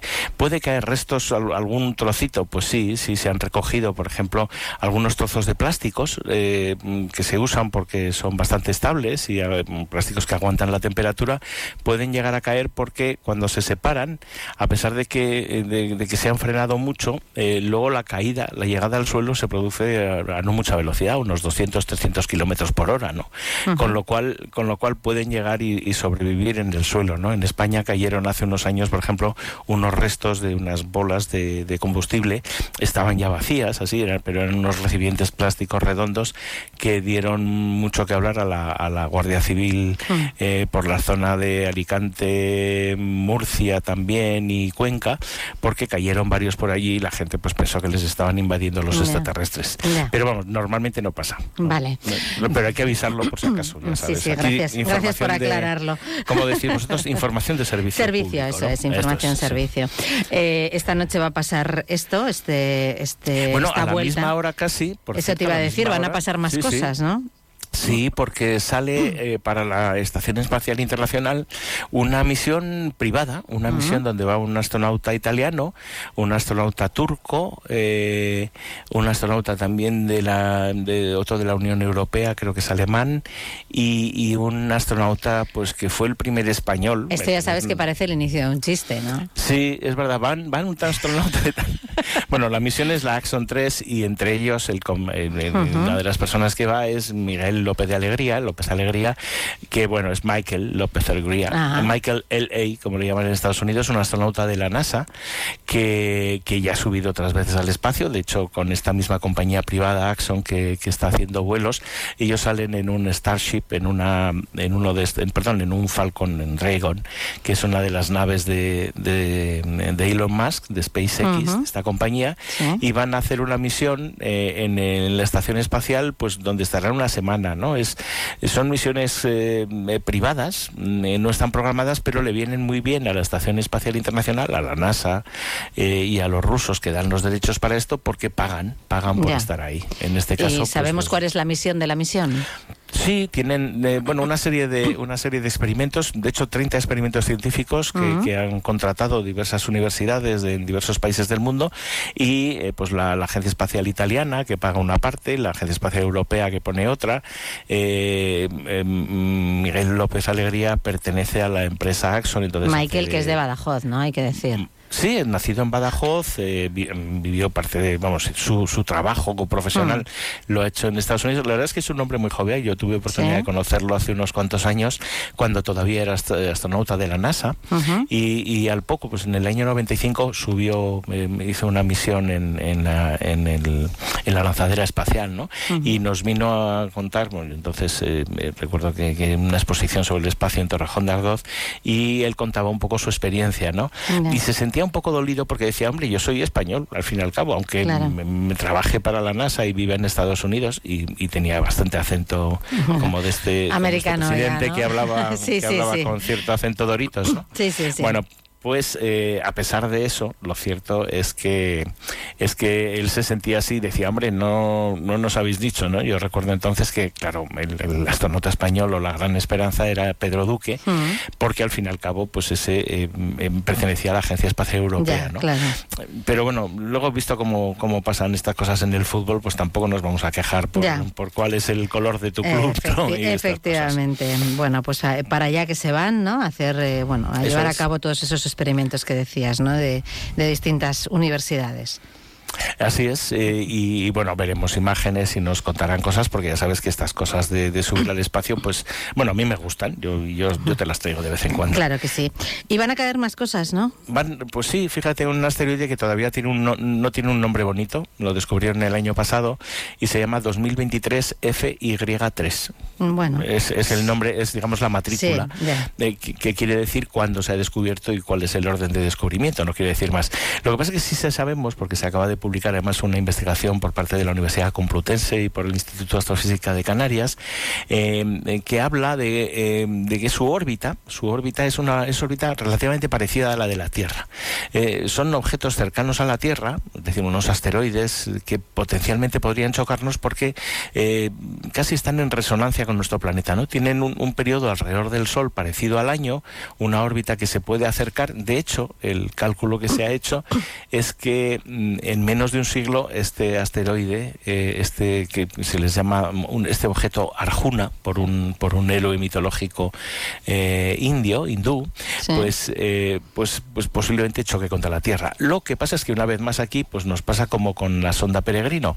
Eh, se estima que, que este asteroide es una piedrita pequeña de unos 5 metros de lado y cuando entre en la atmósfera se quemará y hará un bolido muy bonito en el cielo, una estrella fugaz gorda, gorda, gorda. Que puede que veamos o puede que no, porque si me estás hablando Bueno, de menos de un siglo, mm, vamos. Sí, mm, bueno, quién sabe. Lo Eh, veo, bueno, menos de un por siglo puede ser un año o puede Sí. ser 99, ¿no? No, no sé, no, lo que, lo- bueno, fíjate, el estudio lo que ha hecho es hacer una, eh, un análisis de cómo será su órbita, ah, una proyección de los próximos 100 años, y Ujú. dicen que hay bastante posibilidad de que en, en algún momento choque, ¿no? Eh, más o menos cada año está un poquito más cerca de nosotros, pero, pero bueno, no, no han dicho que vaya a ser pronto, y esto nos deja más Ya. bien tranquilos también. Sí, bueno, de todas formas, eh, volviendo al inicio, que nadie se asuste, que en principio No, no, no. no hay ningún fin del mundo mm, así previsto, ¿no? En breve. No, no, salvo los que vayamos Hace, haciendo hace hacia abajo. tiempo o sea eh, que, no. no. tenemos ningún anuncio de esos, ¿no? Es verdad. es- o me, sí, o me sí. lo parece a mí, no sé. Bueno, lo que pasa ¿Será es que, no les damos mucha bola? Bueno, vamos a ver. Tú mira, mira las noticias que estáis contando, o sea, lo Eh, que nos sí. pasa casi cada día, o Sí. sea, como para preocuparse del fin del mundo. Ya, tienes razón, la verdad. Con lo que tenemos aquí. Tienes razón. Pero sí que es verdad que hace tiempo que no hay ninguna fecha de esas que... Deja, cállales. No, sí, los mayas no dijeron nada últimamente. Está, está muy bien. Yo creo que estas cosas está, así nos podemos ocupar de Está otras cosas fenomenal, la verdad. Nunca, Sí, nunca me han gustado ese tipo de, de anuncios apocalípticos. En fin, Javier Armentia, que gracias por estar con nosotros un día más aquí en Un- Más de Uno un Pamplona. Eh, un placer hasta y, la y semana ya, que ya os contaré dónde ha caído al final. vale, no vale. a meter la pata, no vaya ¿eh? a ser que sí. El barquito de los que están Eso. por ahí navegando tan ricamente por las Islas Fiji. ¿Quién pudiera estar ahí? En fin, Da- envidia, ¿eh? ya Sí, te sí. digo. Gracias, Bueno, Javier. a ti, Hasta el buenas jueves. tardes. Onda Cero Navarra. Gran liquidación en Beunza Luz. Liquidación de existencias con el 20, 30 y 50% de descuento por cambio de exposición. Beunza Luz, en calle Mayor 34 y en beunzaluz.com. En Leclerc, consulta los mejores precios en nuestra web y app. Hasta el 20 de enero, entrecot de vaca a 13,99 euros el kilo. Acelga o borraja a 1,59 euros el kilo. Lubina ración a 3,10 euros unidad. Bacalao Scray a 13,99 euros el kilo. Y merluza del Cantábrico a 7,99 euros el kilo. Leclerc, la compra inteligente. Centro de Medicina Estética Pilar Julián. Especialistas en medicina estética, dedicados a tu salud y bienestar. Tratamientos médico-estéticos, faciales y corporales. Hola, soy la doctora Pilar Julián. Sabemos que podemos ayudarte a sentirte mejor. No te quedes con la duda. Ven y pregúntanos. Primera consulta gratuita. Centro de Medicina Estética Pilar Julián, calle Carmen Baroja Nesi 2 en La Rochapea. Teléfono 948 13 21 79. Visita la web clínicaandreujulián.es. Restaurante El Colegio con Alex Mújica. Descubre nuestro menú del día, saborea nuestros secretos y disfruta de la cocina de Alex Mújica en uno de los lugares con más encanto de Pamplona. Restaurante El Colegio con Alex Mújica. Te esperamos en Avenida Baja Navarra 47. Haz tu reserva en el número 948 22 63 64 o en restauranteelcolegio.es. Tú que eres de buen apetito y buen comer, en el plato siempre embutidos Arrieta de Zubiri, con el distintivo de Reino Gourmet y artesanos de Navarra. Si hablas de chistorras, salchichas, morcilla, relleno, hablas de embutidos Arrieta, calidad artesanal que encontrarás en carnicerías, supermercados, bares y restaurantes, además de en su tienda en Zubiri. Con 60 años de experiencia y muchos premios a sus espaldas, para embutidos Arrieta, su mayor premio es estar en vuestras mesas. Construcciones Conslau. Buscamos las mejores soluciones para la ejecución de los proyectos con la máxima calidad, adaptándonos a las necesidades de cada cliente. Construcciones Conslau. Reformas, rehabilitación y todo tipo de obra. Particulares, comunidades de vecinos, empresas, colegios, expertos en obra dotacional. Porque la calidad no es cara. Construcciones Conslau. Teléfono 948 31 75 63 o www.conslau.com. Disfruta de tus artistas favoritos como nunca con los showcase exclusivos de Europa FM. El próximo viernes 26 de enero a las 9 de la noche. En Pamplona, Miki Núñez. Si me elegiste a mí entre un millón. Disfruta de un directo único para sus fans más incondicionales en la Sala Canalla. Si eres cliente del programa Jovenín de Caja Rural de Navarra, puedes solicitar tu invitación en la web entradascajarural.com. Miki Núñez, más cerca que nunca con Europa FM. Patrocina Jovenín de Caja Rural de Navarra. Colaboran Span Sport y Tarot Huarte, Sofás Fama Living Pamplona y Papelería Plotter.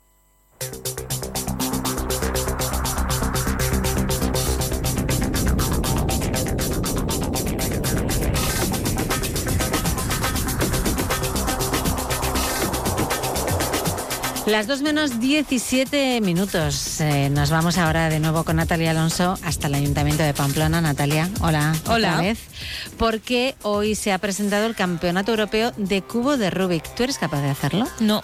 Yo Nun- tampoco. nunca lo he sido, tampoco lo he intentado mucho, ¿eh? Pero... Yo lo intenté cuando era jovencita. ¿Y qué tal? Fatal. fatal, pero fatal. Yo creo que hay que tener una paciencia que yo, por ejemplo, no tengo. Ya, yo creo que llegué a hacer dos caras del cubo. Ah, no, yo, yo nada. Ah, yo dos sí. Yo no. Yo despegaba pasar. las pegatinas. Eso no vale. Ya, pero... Bueno, cuéntanos, cuéntanos con quién has podido hablar porque mm, mm, estaban en la presentación el concejal delegado de Promoción Económica, Proyectos Europeos, Innovación, Juventud y Cooperación al Desarrollo, que se dice pronto, pero ahí es nada. Eso es. Coldo Martínez y dos especialistas en cubo de Rubik.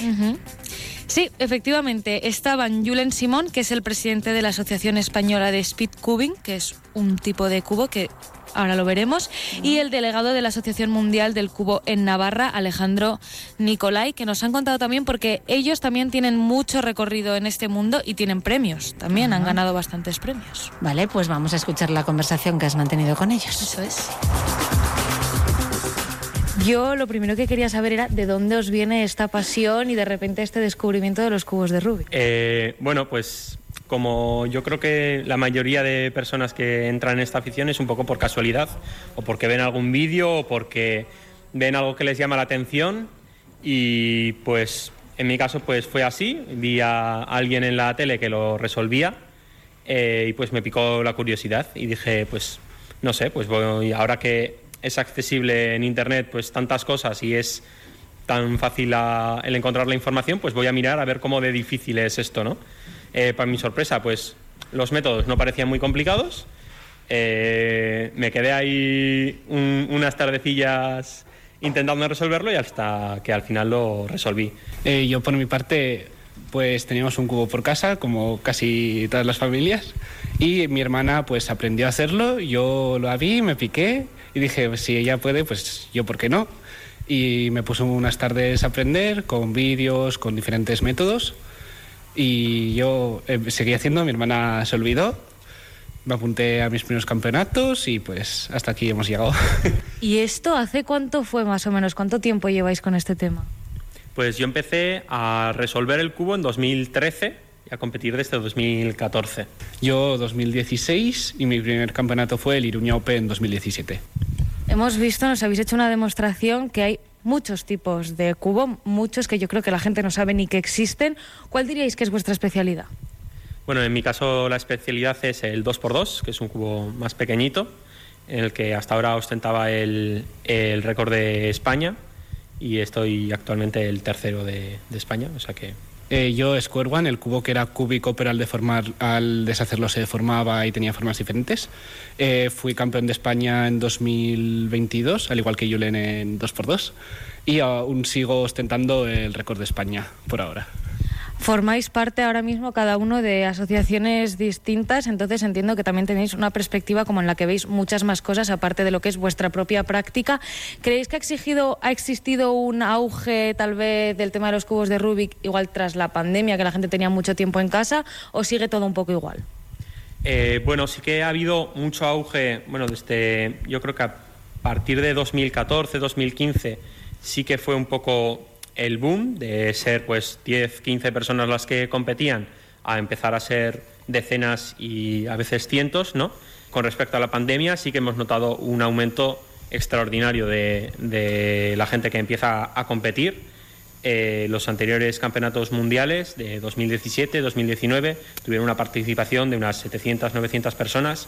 El año pasado en Seúl se reunieron 1.400 personas y a la vista está de este campeonato de Europa que cuando si bien el último campeonato de Europa tuvo una participación de 550 personas, en este hemos llenado el cupo de 1.000 participaciones en tan solo hora y media.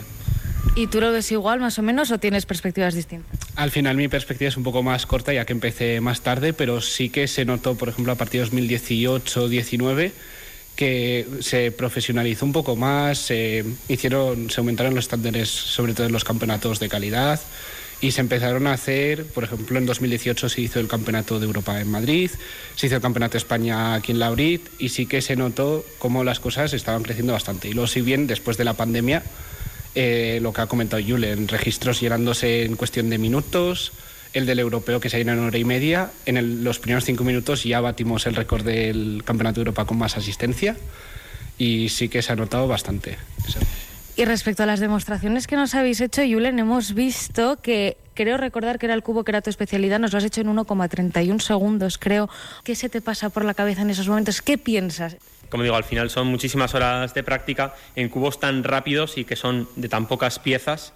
Eh, existen métodos con los que eres capaz de ver eh, la resolución completa de- del cubo antes de ejecutar el primer movimiento. Entonces, en los 15 segundos de inspección es, digamos, analizar la situación y ser capaz de encontrar la solución más corta que te sea posible eh, durante esos 15 segundos. De manera que la resolución en sí es simplemente ejecutar los movimientos que previamente ya has encontrado. La, digamos, la dificultad de estas categorías rápidas reside más en la parte de, de inspección, más que en la, bueno, en la parte de ejecución, obviamente tienes que tener la habilidad y la rapidez de, que, de hacerlo en ese tiempo y de que no se te atasque y demás, pero son un poco pruebas en las que la inspección juega un papel importante.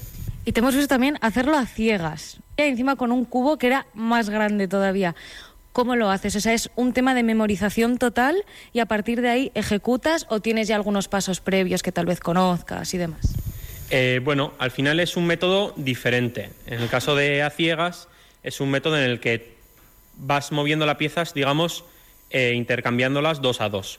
De manera que puedes colocar dos piezas en su sitio a la vez que mantienes el resto de piezas exactamente como estaban en inspección. Entonces, por un lado está, digamos, eh, cómo codificar ese cubo en palabras o en imágenes que tú puedas memorizar o asociar y luego la parte del método que, en la que cada imagen se relaciona con movimientos que simplemente ejecutas. Entonces, evidentemente es un método mucho más complejo, pero una vez que dominas o entiendes el método en sí, la resolución no es tan compleja, requiere una memorización de, media de unas 10-11 palabras. Y en tu caso, Alejandro, te hemos visto hacer cubos que a mí se me escapan totalmente de mi control. Te podría decir que ni los conocía. Eh, por ejemplo, el que nos has comentado que se deformaba, también lo has hecho en un tiempo que me ha dejado alucinada. ¿Cómo funciona eso, no? Porque es lo que te comentaba, no es el típico. Entonces, tenemos, eso es, tenemos alguna forma distinta de hacerlo, porque hay formas distintas, hay cuadrados, hay triángulos, hay de todo. Vale, eh, pues eh, este cubo, como hemos comentado, al deshacerle se, se. Eh, se llaman cube shapes, que son como formas que puede adoptar este cubo. Entonces, el primer paso es devolverlo a la forma cúbica. Creo que hay como en torno a 90 y algo posibilidades. Aparte de aprendértelas todas, yo hago un método extra, porque este cubo tiene un caso que se llama paridad, que es que solo tienes que cambiar dos piezas. Que aunque parezca sencillo cambiar solo dos piezas, pierdes igual dos segundos o tres segundos, porque es un caso excepcional y que te hace perder mucho tiempo. Y al final es- estamos hablando de 8 segundos, pues de 8 a 11 hay un salto bastante grande. Dos segundos son un mundo, ¿no? En estas cosas. Sí, sí, se nota muchísimo. Es más, hay una penalización, que es más dos segundos, que es cuando te queda un movimiento o realizas algún otro tipo de incidente, te pueden sumar dos segundos. Bueno, pues cuando está deformado, eh, sé un método en el que tengo que contar las piezas, cuento el número de permutaciones y así sé si tiene o no esa paridad y la puedo evitar. Que eso también es saber diferentes tipos de casos, contar si es par, es impar, y eso lo tengo que hacer en la inspección, en los 15 segundos de inspección. Luego, una vez que hago la forma cúbica, pues pongo arriba las piezas negras, abajo las blancas y las intercambio entre sí. Y el cubo que yo creo que más me llamado la atención ha sido el de los relojes. Que de hecho yo no sé ni si se le puede llamar, ¿se le llama cubo realmente o, o no? Porque es, realmente es un círculo. Es más un rompecabezas, pero sí se suele llamar cubo como a la pirámide, como al dodecaedro por inercia, yo creo. Se trata de conseguir que todos los relojes que hay en las dos caras apunten a las 12. Eso es, tiene aquí una marca en las 12. Entonces todos los relojes de ambas caras tienen que estar en las 12. Tienen aquí en los lados unas ruedas para girarlos y unos pines. Depende de los pines que estén levantados, girar unos relojes o otros. ¿Y esto también tiene algún movimiento pautado, marcado? ¿Hay distintas posibilidades o es más a lo loco? Creo que no, ¿no? No hay nada a lo loco. No, eh, este puede que sea igual el más sencillo de aprender porque no tiene algoritmos como tal de tienes este caso, tienes que hacer esta secuencia de movimientos, sino que es bastante más intuitivo. El método de resolución es hacer una cruz, es decir, tienes, si coges la pi- el reloj central, lo igualas a el de abajo, coges estos dos con este pin, lo igualas a este y así hasta hacer la cruz, repites el mismo proceso en el otro lado y luego vas cogiendo toda la cruz con todos los pines menos el de una esquina y los vas igualando a la esquina. Un proceso que tú has hecho en 23 segundos. Exacto, y hay gente que lo hace en tres segundos, en cuatro, es impresionante. De hecho, en este cubo eh, últimamente está, se está desarrollando un método en la que, claro, el cubo tiene dos caras, entonces eh, los mejores del mundo lo suelen resolver esto en unos tres segundos más o menos de media, lo que implica que darle la vuelta al cubo y resolver el otro lado es quizás medio segundo que tardas en darle la vuelta. Entonces, eh, han aparecido últimamente métodos en los que se ejecuta una cara a ciegas y luego el resto, de la, el resto del cubo, digamos, eh, viéndolo. De manera que no es necesario darle la vuelta al cubo y puedes ahorrarte como medio segundo. Bueno, pues todo esto podremos verlo, por supuesto, en el campeonato. Muchísimas gracias, chicos. A vosotros. A vosotros. Muchas gracias. Más de uno Pamplona. Onda Cero. Apúntate al desafío Overtrace Adventure. El primero de los seis eventos del desafío es la fuga de Ezcaba del 13 al 14 de abril en el Valle de Erro, una prueba de cross country de 24 kilómetros oficial y puntuable y una marcha popular de 12 kilómetros. Conocerás la historia de la mayor fuga de presos que se ha producido en Europa y que fue en Navarra. Apúntate a un evento o a varios de los que forman el desafío, descuentos por reservar en grupo o por apuntarse a más de uno. Información y reservas en la web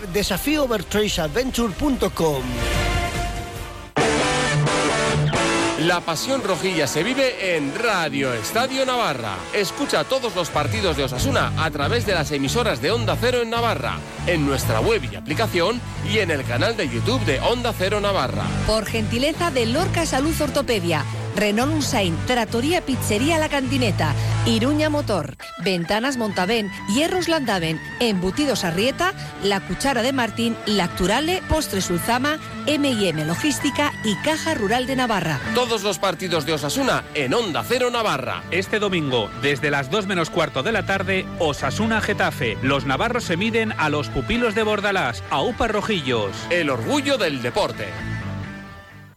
Todos los viernes en Onda Deportiva, la cafetería del Bingo Ciudad de Pamplona te acerca la información deportiva. Bingo Ciudad de Pamplona, reservas en el 948 17 62 84 con menú del día por 13 euros y fin de semana por 22. Si necesitas una plaza de aparcamiento en el mismo centro de Pamplona, a muy poca distancia de todos los puntos de interés, Parking Carlos III, el mejor situado y comunicado entre Merindades y Castillo de Maya. Pregunta también por nuestra tarifa nocturna. De lunes a domingo, de 8 de la tarde a 9 de la mañana del día siguiente, solo pagarás 3 euros y 40 céntimos. Parking Carlos III, en Plaza Merindades. Infórmate en parkingpamplona.com, nuestras redes sociales y en el control del aparcamiento.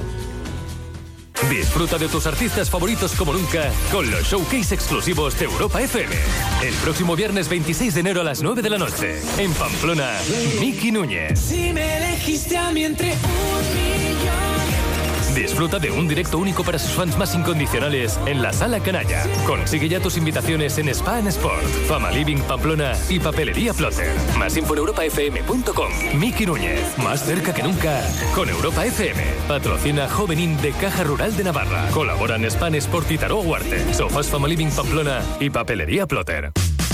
La categoría y la excelencia en el centro de Pamplona tienen nombre y apellido. Bar Restaurante La Olla y la Despensa de la Olla. En nuestro acogedor interior o en nuestra fantástica terraza disfruta de cocina abierta todo el día. En Bar Restaurante La Olla y la Despensa de la Olla, desayuno, vermú, almuerzos y cenas y por supuesto combinados de calidad. Prueba nuestro jamón cortado al momento, marisco fresco y cocina tradicional. La mejor y más variada oferta gastronómica está en el centro de Pamplona, en la avenida Roncesvalles 2, con la exquisita atención y el trato de siempre. Bar Restaurante La Olla y la Despensa de la Olla. Reservas en el 948 22 95 58. A todos nuestros clientes, gracias por confiar en La Olla. Llegamos ya eh, al momento de escuchar el punto final que hoy nos deja la delegada de UNICEF en Navarra, Maider Gabilondo. Comenzamos el año con medio mundo patas arriba y el otro medio a dieta. La bronca política en máximos históricos. Y unos pronósticos nada halagüeños. 2024 será un año difícil para los niños de todo el mundo, que estarán más expuestos a la violencia y la guerra y las dificultades económicas. Esa es la conclusión de un reciente informe de UNICEF. Con el crecimiento económico estancado, si el comercio internacional se ve obstaculizado, como, parece que va a ser, los precios de los alimentos van a aumentar y eso va a llevar a un aumento de la desnutrición. La crisis climática tampoco parece que va a dar tregua y la escasez de agua y las catástrofes naturales van a amenazar la vida de millones de niños. Esta transición acelerada hacia las energías verdes está reconfigurando también los mercados laborales y las personas con menor cualificación van a ser las que más dificultades van a tener para encontrar empleo. Para colmo, en 2024 se celebrarán decenas de elecciones y la democracia mundial se enfrenta a riesgos sin precedentes. Y por último, una nueva amenaza, que son las tecnologías no controladas, incluida la inteligencia artificial, que va a amenazar el bienestar y la protección de los niños. Ante este panorama, el mundo se enfrenta a una disyuntiva. Hay que elegir entre un mundo fragmentado y dividido o uno de colaboración, cooperación, en el que se aprovechen las oportunidades para forjar un mundo más seguro y equitativo para toda la infancia. Pues con este mensaje de Maider Gabilondo nos despedimos. Se nos acaba el tiempo por hoy. Son las 2 de la tarde y llegan las noticias a Onda Cero. Mañana volvemos a las 12 y 20. Les esperamos aquí en Más de Uno Pamplona. Eh, será viernes, así que veremos seguramente todo de otra, de otra manera. Gracias por estar ahí. Hasta mañana.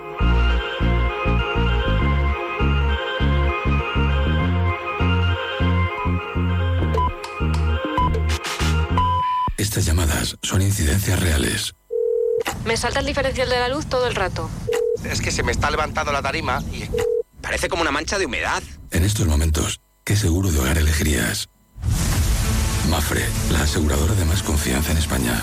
Ahora con todos los servicios en tu app. Son las 2 de la tarde, la una en Canarias. El espíritu conciliador que el presidente del gobierno mostraba en Davos en las últimas horas, llamando a una alianza contra el extremismo, se compadece poco con la actitud que tiene aquí el gobierno en España. Señalamiento a los empresarios, sugerencia constante de guerra sucia judicial, vaciamiento del papel del Estado, legislación vía Real Decreto Ley o ruptura del principio de igualdad son algunos de los grandes hitos de este Ejecutivo. Esta mañana Nuevo ejemplo de espíritu conciliador. Ignorar el informe de los letrados contra la ley de amnistía y acusar al Partido Popular de querer cargarse la ley solamente porque en realidad los populares se oponen a la convivencia en Cataluña. Onda Cero. Noticias Mediodía. Elena Gijón. Buenas tardes, pero las dudas sobre la ley de amnistía no acampan al parecer solo entre la derecha o entre el Poder Judicial. Muchos socialistas, según el secretario general del partido en Madrid, Juan Lobato, tampoco terminan de entenderla. Lo decía esta mañana con Alsina. ¿Dónde se pone la línea si entra dentro del modelo de país del PSOE? Pues el PSOE tiene un respeto a su secretario general y una confianza en ese liderazgo. Yo me estoy recorriendo todas las agrupaciones del PSOE de Madrid. Respaldo al secretario general. ¿A la amnistía? Y con la amnistía hay, eh, evidentemente, como ha dicho el propio secretario general del partido, pues hay dudas. Hay dudas, eh, no lo ha dicho el secretario general del partido. El secretario general del partido está convencida de que es una ley impecable. El Partido Popular se queja de las formas